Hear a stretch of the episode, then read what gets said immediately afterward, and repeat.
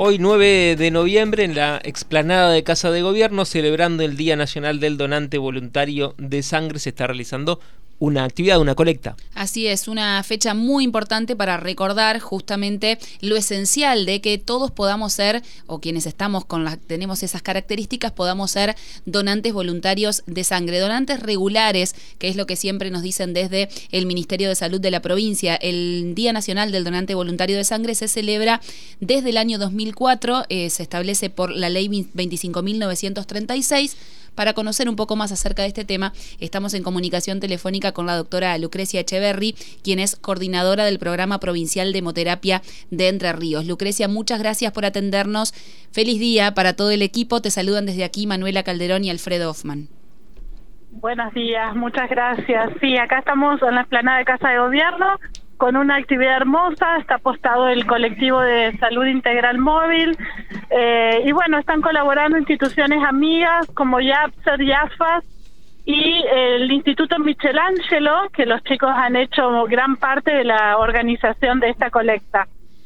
Bien, están allí hasta las eh, diez y media de la mañana. ¿Qué, ¿Cuál es eh, puntualmente lo que están las actividades que están realizando?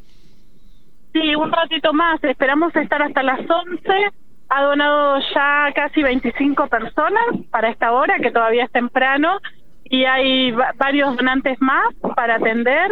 Así que bueno, eh, festejando con eh, donantes de sangre, que creo que es lo más lindo. Eh, festejar el día de esta manera. ¿Cómo destacan ustedes justamente este Día Nacional? Siempre es una fecha muy importante para recordar que es necesario tener donantes regulares de sangre.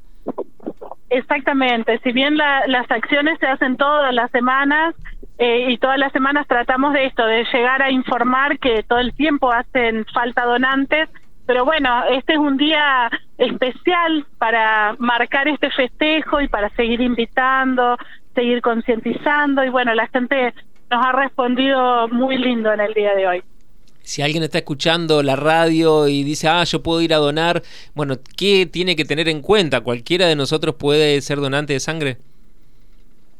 Bueno, tener en cuenta algunas cositas básicas, pesar más de 50 kilos, tener entre 18 y 65 años, eh, un desayuno liviano que no contenga grasa, pero sí se puede desayunar té, café, eh, cualquier cosa con azúcar, no hay ningún problema, pero evitar esto, lácteos y grasas. Y bueno, muchas ganas de, de ayudar a otras personas con la donación de sangre.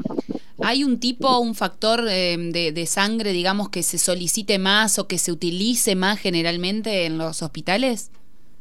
Bueno, generalmente la mayor demanda es el cero positivo y el cero negativo, pero bueno, nosotros como Banco de Sangre recibimos, eh, por supuesto, todos los grupos, todos hacen falta, pero bueno, sí, generalmente los mayores requerimientos son de, del grupo cero.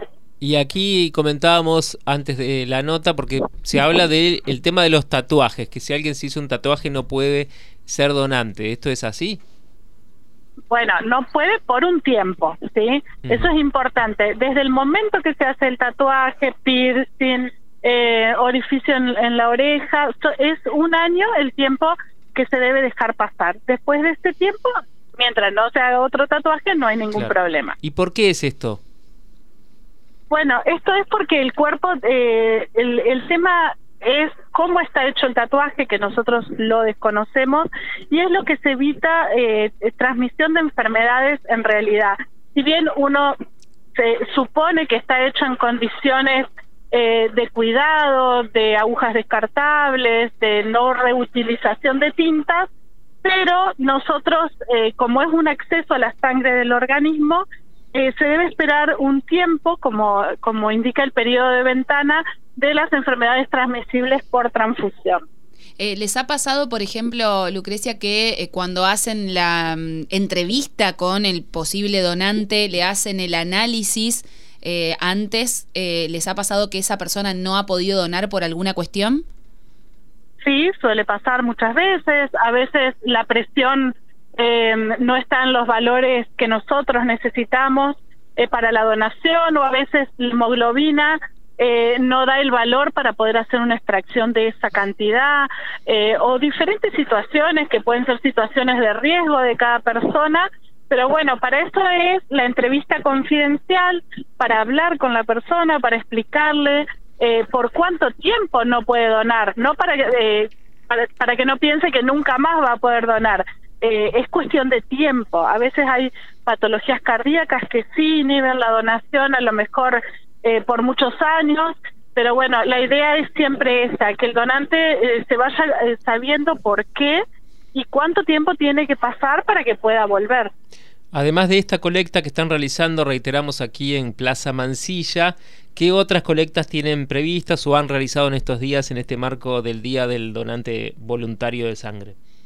Eh, la semana que viene, el día miércoles, vamos a estar en San Benito, en la escuela Zuluaga, que trabaja hace muchísimos años con nosotros haciendo colectas.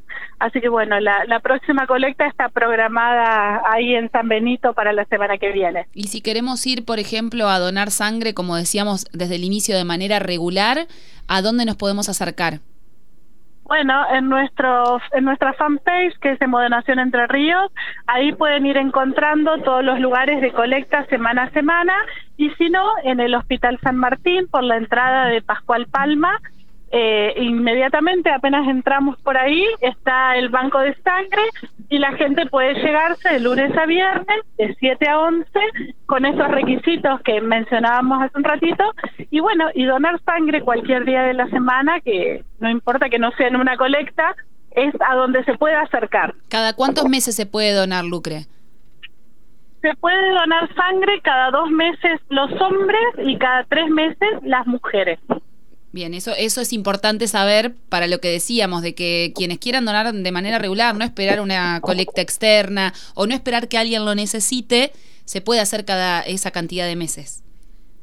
Claro, la idea es eso, como vos decías, no es esperar que alguien le pida o lo necesite. Nosotros eh, necesitamos tener los componentes sanguíneos para cuando los pacientes lo necesiten. O sea, la sangre esperar al paciente y no que el paciente esté esperando eh, por una unidad de sangre, ¿no? La idea es eh, tener un stock suficiente para que podamos lograr eso. Claro, y bueno, y también por ahí hay, existen algunos miedos, ¿no? A la hora de, ir a donar sangre, que el que nunca lo hizo puede llegar a pensar, no, me, va, me voy a sentir mal después de donar sangre. ¿Existe esto? ¿Qué pasa después que uno dona sangre? Bueno, sí, los miedos existen, eso es verdad, pero, pero bueno, cada uno hace su experiencia. Nosotros hacemos todo para que la gente se sienta bien, por eso siempre recomendamos el desayuno previo de lo que se puede donar, de lo que se puede antes de donar y después también tomar las precauciones después de donar. no levantarse rápido, tomar mucho líquido. Bueno, hay un montón de cosas que podemos ir haciendo para que la gente evite eh, sentirse mal o descomponerse y que no sea una linda experiencia. La idea es eh, que, bueno, que, que, se sienta bien, que se sienta bien atendido y que después quiera, quiera volver a hacerlo, ¿no? Se les brinda un desayuno, ¿no? Cada vez que alguien va a donar. Sí, se brinda un desayuno, nosotros siempre lo hacemos, pero bueno, en especial hoy que, que están con nosotros colaborando los chicos del Colegio Michelangelo, han preparado una mesa de desayuno que es realmente una tentación. Los chicos se han pasado, han preparado Ajá. regalitos para los donantes. Pero hay eh, que, la verdad es que es muy lindo. Hay que ir y donar, no se puede ir y desayunar sin donar. No, en este caso es eh, para agasajar a los donantes. Bien, claro. solo para ellos. Claro. Bueno, te agradecemos Lucrecia por la, por la comunicación, entonces reiteramos que siguen hasta las 11 más o menos, han pasado 25 personas que, se, que, que accedieron a, a, a, donar sangre, es una buena oportunidad porque mucha gente viene aquí a trabajar a la zona de casa de gobierno, del centro cívico y puede hacer este gesto solidario. ¿no? Y para quienes quieran sumarse también a la donación regular o a las diferentes colectas externas, recuerden la fanpage, como decía Lucrecia, en Facebook, Hemodonación Entre Ríos, y ahí siempre está toda la información. Gracias, Exactamente. Lucrecia. Muchas gracias. Muchas gracias a ustedes. Hasta luego. Hasta luego. Pasaba Hasta. por Radio Diputados Lucrecia Echeverry, coordinadora del programa provincial de hemoterapia. Las voces de los protagonistas en Radio Diputados.